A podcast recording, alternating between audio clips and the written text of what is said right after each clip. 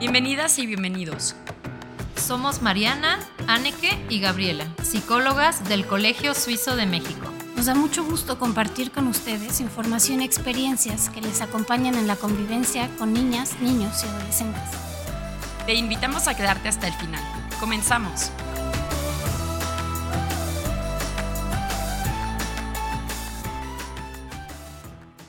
¿Qué tal? Bienvenidas y bienvenidos.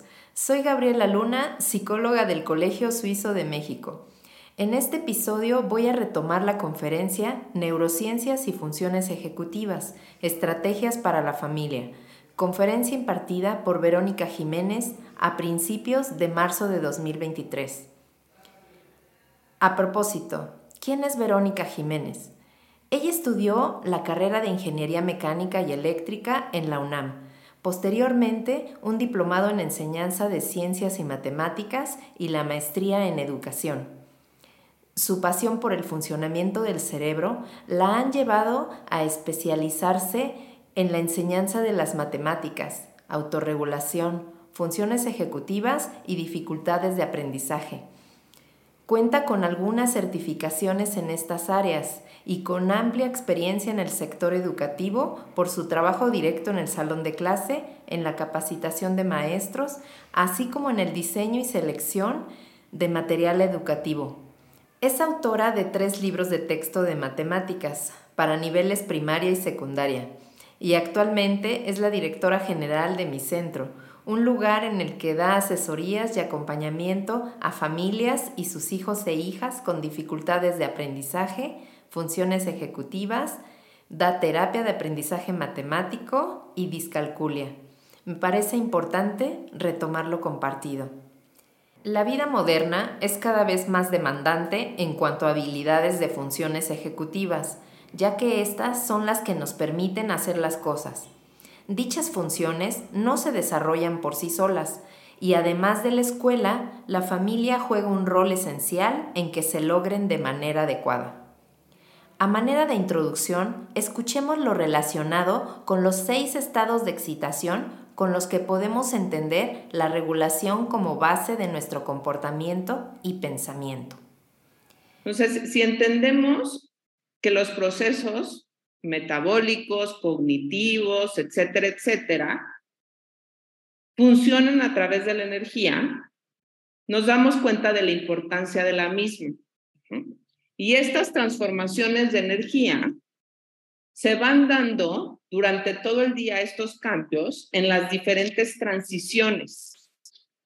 Quiero mostrarles, Stuart Shanker, experto en regulación, habla de seis estados de excitación de energía.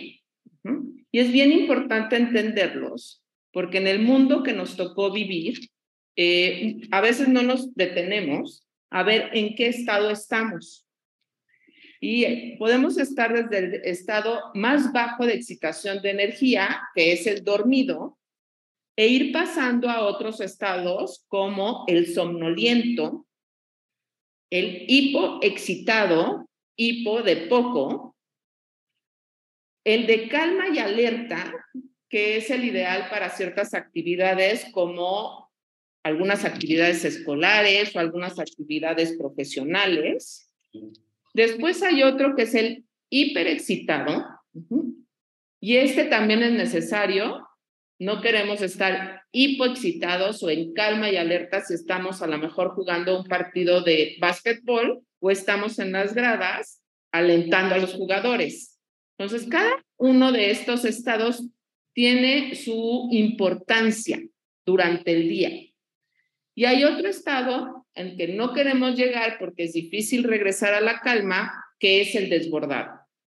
Pero todos transitamos de una u otra manera en los diferentes estados. Y es importante aprender a leer en qué estado están nuestros hijos y en qué estado estamos nosotros para ayudar a nuestro cuerpo y a nuestra mente a estar en el estado ideal para la actividad que queremos realizar. Es muy importante lo que comenta Verónica. Y tiene mucha utilidad leer en qué estado de activación se encuentra el otro, ya que eso nos permite saber si lo que hacemos nosotros a manera de respuesta lo está hiperactivando o calmando de más, en relación a la actividad que se tenga que realizar. Por ejemplo, cuando nuestros hijos e hijas eran bebés, era muy fácil determinar este estado y lo que debíamos hacer. Conforme crecen, se vuelve no solo más complejo, también vamos perdiendo la sensibilidad para detectarlo. Para entender las funciones ejecutivas, como nos explica Verónica, es primordial conocer el desarrollo del cerebro humano. Empezar a hablar un poco para llegar a lo que son las funciones ejecutivas, brevemente a cómo se da el desarrollo del cerebro humano. Desde que nacemos hasta los 25 años más o menos, se estructura lo que podríamos llamar la infraestructura, la construcción del cerebro. Y hablamos de esta construcción y le llamamos el, eh, la materia gris. Nacemos con ciertas número de millones de neuronas y llegamos a los 25 años más o menos con, el mismo número de neuronas y nos vamos a morir con el mismo número. O sea, no es tanto el desarrollo, el aumento de materia gris, sino cómo se estructura y cómo se comunica. Y se comunica a través de lo que llamamos la materia blanca, que son las conexiones entre las neuronas. Entonces, cuando hablamos de desarrollo del cerebro, a lo que nos estamos refiriendo es a los procesos en los que estas vías y estos circuitos, que son circuitos electromagnéticos, se establecen y hacen conexiones para administrar todo nuestro cuerpo y nuestra mente. Durante este proceso, hay etapas muy importantes, o todas son importantes, pero hay etapas de mayores cambios, se podría decir. Siempre se ha, o llevamos muchos años sabiendo que la primera, la este, primera infancia es muy importante por ese crecimiento rápido de conexiones cerebrales. Pero hoy en día se han detectado otras importantes etapas como entre los 11 y los 12 años. Como que el cerebro se prepara para la adolescencia. Y hay que aprovechar estas etapas para generar o ayudar a desarrollar al máximo nuestras funciones ejecutivas, que son de las que vamos a hablar hoy en día.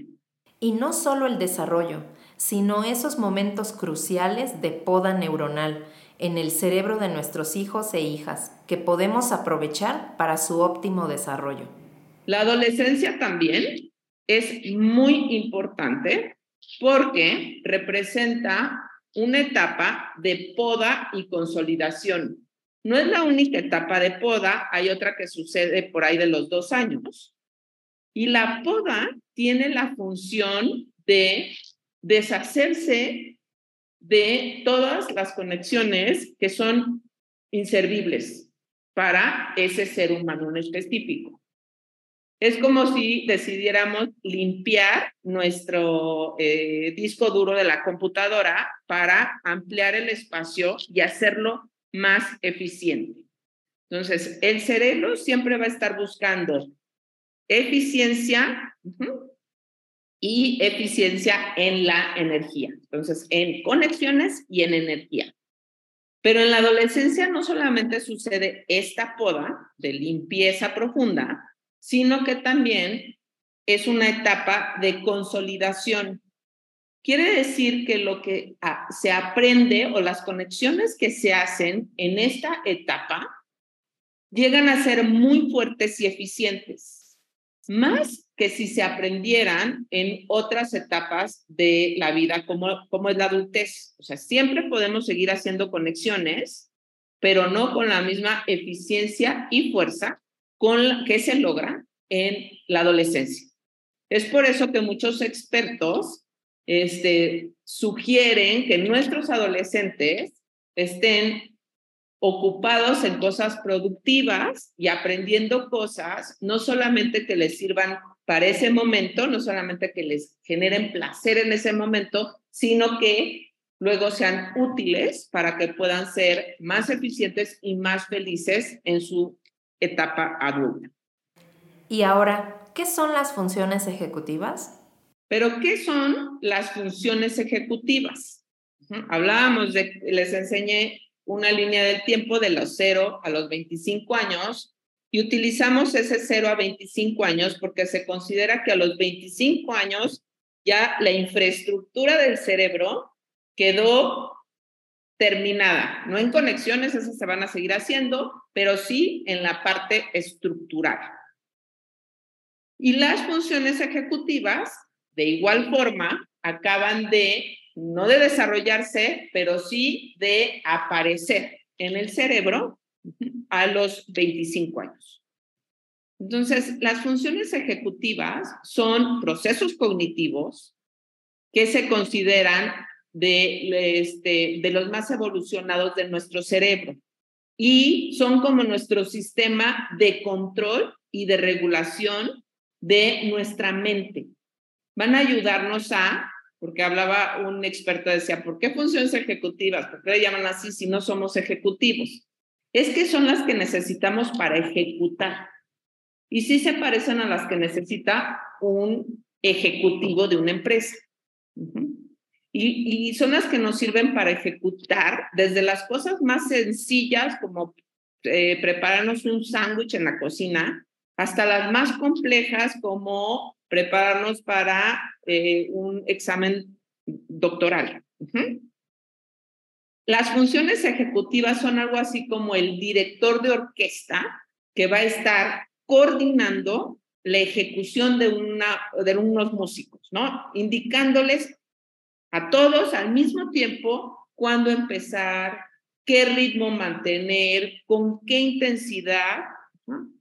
Si no existiera este director de orquesta, de igual forma los músicos pueden tocar, pero no tocarían igual.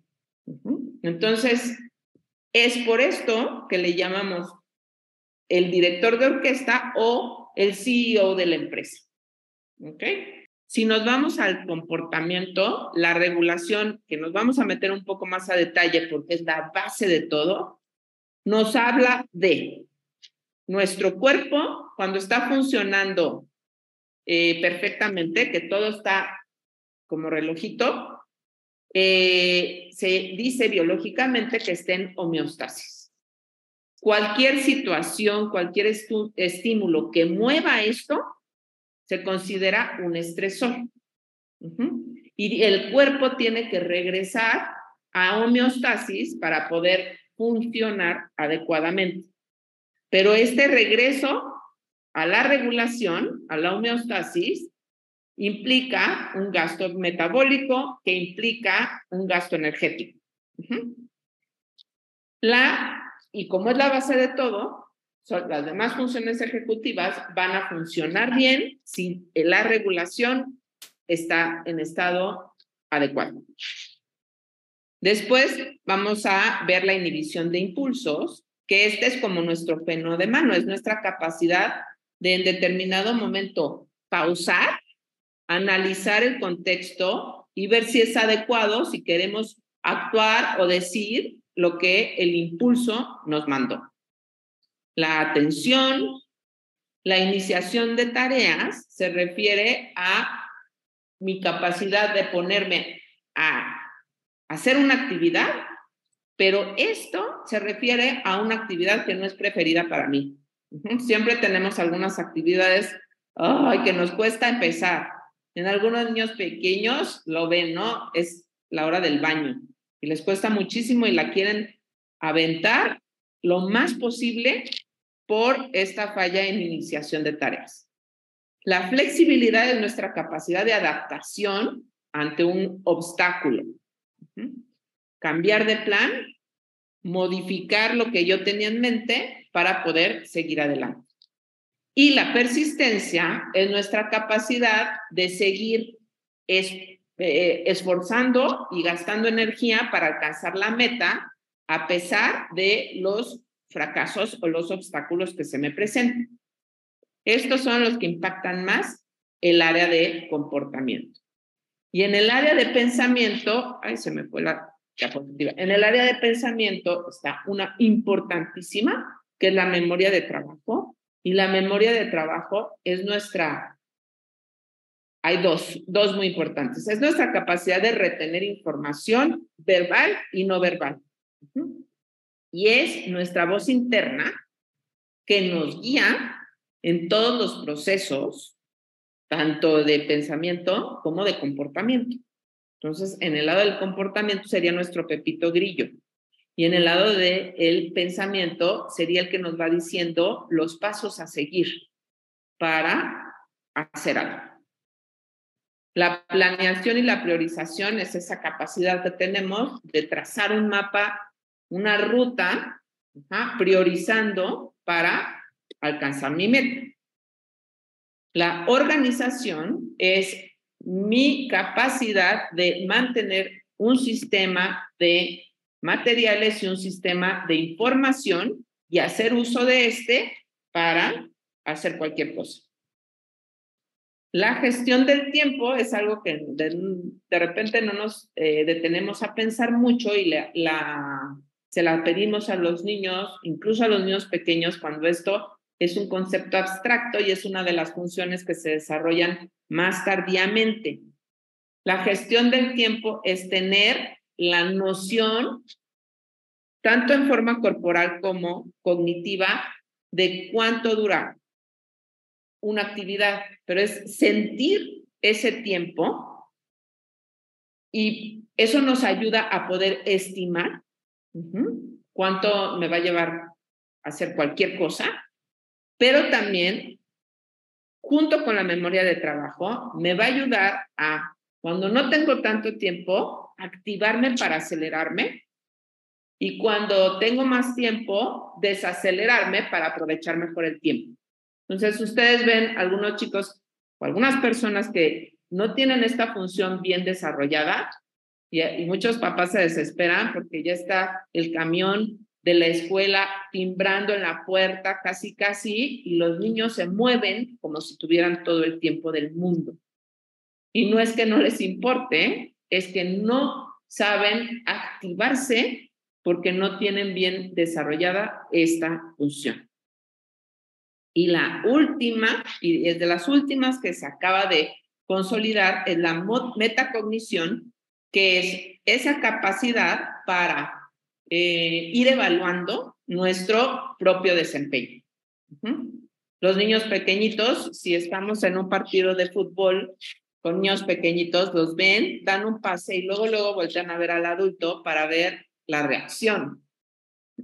Cuando van a un partido de fútbol de chavos ya más grandes, ya no los voltean a ver, porque ellos ya son capaces de ver si están jugando a su nivel o no. Necesitan los pequeñitos que nosotros les prestemos el lóbulo frontal y les ayudamos a esos procesos de metacognición. ¿Cuánta importancia tienen estas funciones? Imagínate una orquesta sin director, un aeropuerto sin controladores aéreos o una escuela sin docentes.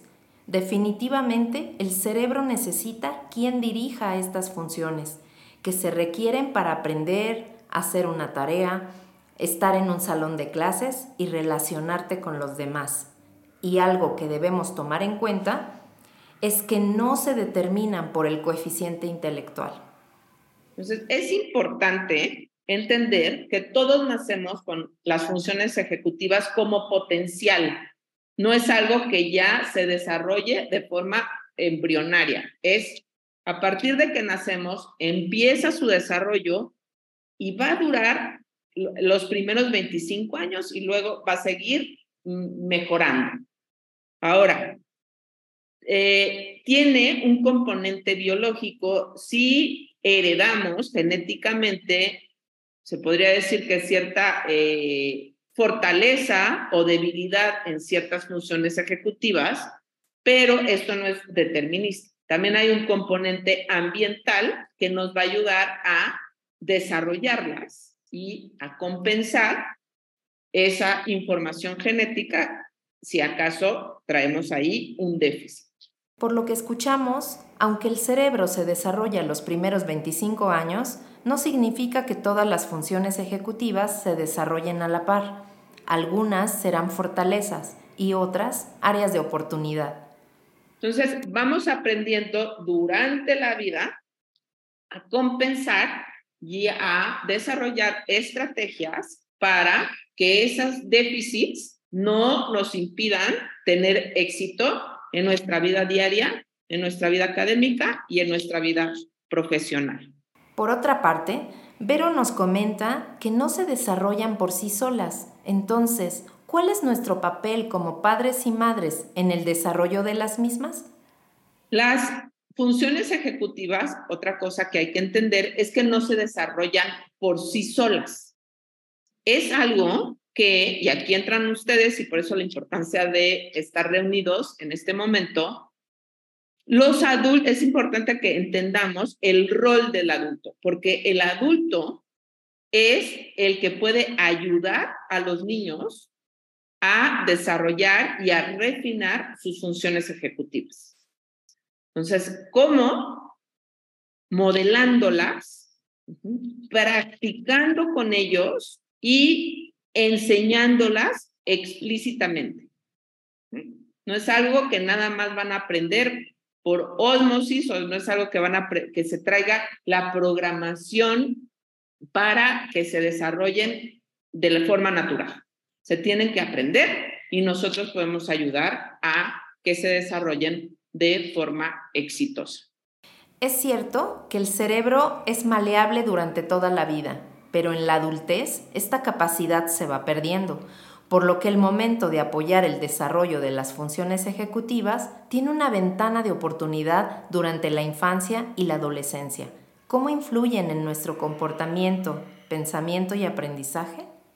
Entonces, cuando hablamos de funciones ejecutivas, ya para ponerles nombres a las funciones ejecutivas, se pueden encontrar varios autores que las categorizan de diferente forma.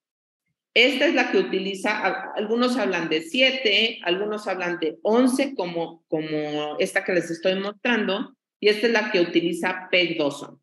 Pero todos hablan de las mismas funciones, simplemente las agrupan o las dividen de forma distinta. Peg Dawson tiene eh, divididas o las separa para explicarlas en aquellas que impactan mayormente el comportamiento y aquellas que impactan mayormente el pensamiento. Aunque esta separación solo la utilizamos para entenderlas, porque ninguna funciona por sí sola.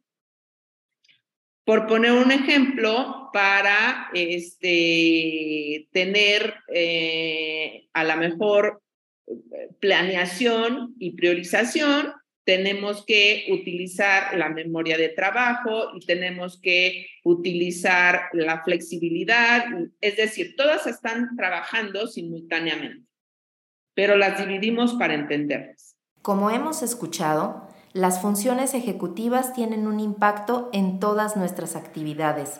Así que, ¿qué pasa cuando hay un déficit en estas funciones? ¿Qué pasa cuando hay un déficit en el funcionamiento ejecutivo? Entonces, empezamos a percatarnos que hay dificultad en situaciones de la vida diaria, desde la rutina de vestirse, bañarse u ordenar su mochila. Hay limitaciones en la capacidad de adquisición de nuevos aprendizajes y esto se ve más cuando pasamos de primaria a secundaria porque la demanda en funciones ejecutivas es mayor. Muchas veces en primaria, los maestros nos prestan el lóbulo frontal donde se localizan las funciones ejecutivas y nos ayudan a organizar, a ser nuestro director de orquesta para que podamos aprender. Pasamos a secundaria y esto se vuelve más complejo y entonces empiezan a brincar a la luz estos déficits. Y también hay que tomar en cuenta que son manifestaciones que están presentes en varios trastornos como el TDAH o el trastorno del espectro autista o coeficientes, intelectuales limítrofes, etc. No quiere decir que, tengo yo un déficit en funciones ejecutivas, entonces tengo algún otro trastorno, pero no, es muy común que si tengo otro trastorno, tengo déficit en funciones ejecutivas. Y por ejemplo, se habla que en el déficit de atención se tiene un desfase en funciones ejecutivas de alrededor del 30% de la edad. ¿Qué quiere decir? Que si yo tengo un niño con TDA y tiene 10 años, a lo mejor sus funciones ejecutivas es como un niño de 7 años. No su nivel cognitivo, repito, sus funciones ejecutivas, pero este repercute fuertemente en su éxito académico y en su capacidad de llevar su día a día porque le estamos pidiendo cosas de funciones ejecutivas para un niño de 10. Estas funciones representan la forma en la que nos acercamos y relacionamos con el mundo. Todo lo que hacemos, sentimos y pensamos tiene que ver con nuestro sistema nervioso y se relaciona con nuestra experiencia. La regulación en los adultos tiene también que ver con su historia, sus fortalezas o déficits. ¿Qué podemos hacer entonces para motivar su adecuado desarrollo?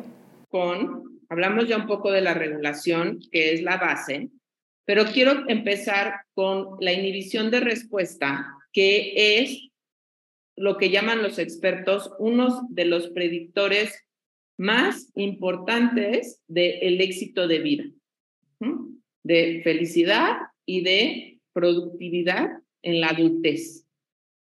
Este es el que les había yo mencionado que es como nuestro freno de mano. Y este freno de mano lo que nos ayuda es a la hora que nuestro eh, sistema límbico lanza el impulso para hacer cualquier cosa, este freno de mano nos va a ayudar a pausar un tiempo determinado para poder evaluar el contexto, la situación y sus posibles consecuencias.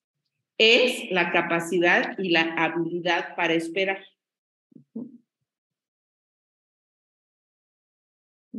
Entonces, lo que nos va a permitir es retrasar estas tendencias impulsivas. ¿Cómo lo vemos? Los vemos en, en los niños pequeños que todavía no está desarrollado esto, interrumpen o no esperan su turno en el juego de mesa o les cuesta este tipo de o no pueden tener un dulce enfrente porque ya se lo quieren comer.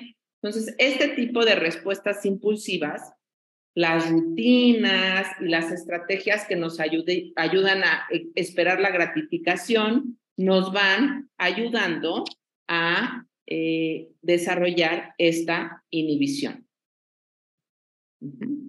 Es una interrupción voluntaria, ya viene de la corteza, función ejecutiva, que, este, que se presente ante una determinada respuesta que ha sido previamente automatizada. O sea, tengo yo mi celular aquí, me llega mensaje, me dan ganas de contestar, pero sé que no es el momento de contestar y mi capacidad de inhibir la respuesta es la que me detiene y me dice, no, pero no es el momento, espero. Me detengo antes de actuar. Y según el experto este, Russell Barkley, que es un especialista y ha hecho trabajo muy importante en el TDA, es la condición sine qua non para que las otras funciones ejecutivas puedan hacer su trabajo.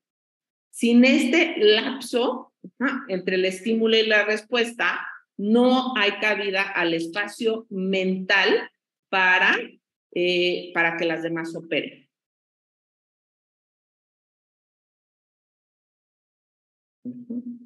Entonces, ¿qué pasa cuando hay una alteración? Pues puede haber alteraciones en la personalidad, en el humor, en el control emocional, con un incremento en la impulsividad y en la desinhibición del comportamiento. ¿Cómo se puede ver cuando hay problemas en el control inhibitorio? Bueno, hablan, no las va a leer todas, pero hablan fuera de, de turno, los ve que son impulsivos, tienden a tomar malas decisiones y a meterse en problemas en la escuela de, de manera conductual, ¿no? Hacen, se ponen en riesgo, pueden llegar a ser agresivos, ¿ah? Eh, ya en una edad en la que pueden colorear o hacer las cosas eh, más cuidadosamente, se salen de la raya o lo hacen con garabatos, ¿no? En los exámenes pueden confundir signos más y menos por hacerlo rápido y sin detenerse a leer bien. Las estrategias pueden ir desde propiciar un estado de calma, el modelado por parte del adulto, quitar distractores inmediatos, estresores al mínimo, dinámicas con movimiento, activar los sentidos, utilizar tiempos para las actividades, que las tareas sean interesantes o usar herramientas tecnológicas que nos recuerden poner atención. Por otra parte, es importante prestar el lóbulo frontal al menor, es decir, poner límites, dejarlo apetitoso o la recompensa al final, mientras que los adultos somos capaces de poner atención para alcanzar metas, los niños, niñas y adolescentes tienen la capacidad para poner atención a lo que les interesa y lo que los hace sentirse bien. Hasta aquí el episodio de hoy. La participación de la maestra Verónica Jiménez ha enriquecido este espacio. Por ello, quise compartir lo más relevante de su conferencia a las familias del Colegio Suizo de México. Gracias por escucharnos. Hasta la próxima. Llegamos al final del episodio. Muchas gracias por escucharnos y nos vemos la próxima.